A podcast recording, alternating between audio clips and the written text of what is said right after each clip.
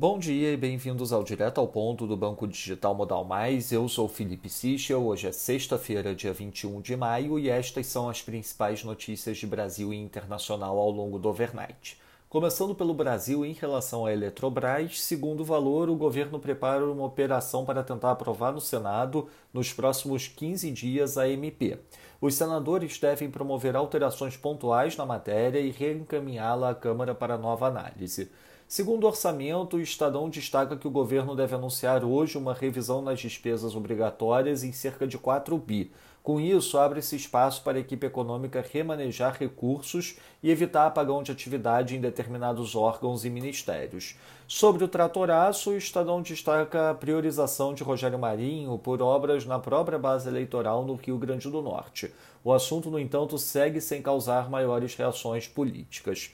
Passando para o setor internacional, no Reino Unido, destaque para as vendas no varejo de abril, que na leitura subjacente avançaram 9%, acima do esperado 4,4%.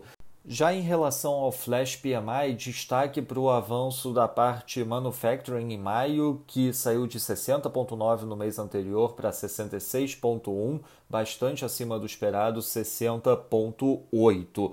Na zona do euro, o destaque também para o Flash PMI, a parte de serviços avançando de 50,5 para 55,1, acima do esperado 52,5. Destaque para o avanço da parte de serviços na França, que avançou de 50,3 para 56,3, acima do esperado 53. No Japão, o National CPI ficou em menos 0,4% year over year em abril.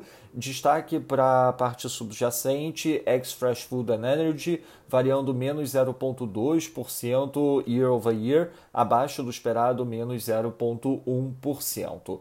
Na Austrália, as vendas no varejo preliminares avançaram 1,1%, acima do esperado 0,5%, e o Sydney Morning Herald relatou que o governo vetou o 5G da Huawei por conta de riscos da rede ser desligada sob comando de Pequim.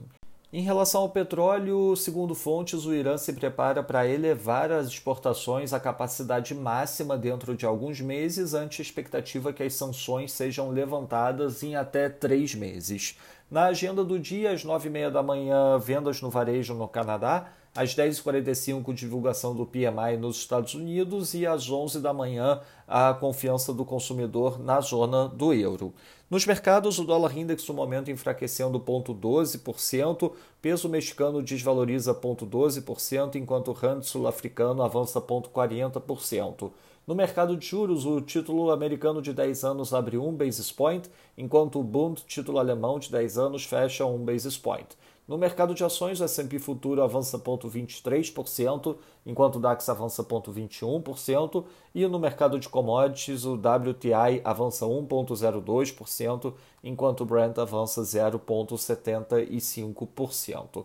Lembrando a todos que no domingo divulgaremos o nosso Before Market Opens com as principais notícias de Brasil e internacional ao longo do final de semana. Esses foram os destaques do Overnight. Um bom dia a todos, um bom final de semana. Até o nosso próximo podcast direto ao ponto do Banco Digital Modal Mais na segunda-feira.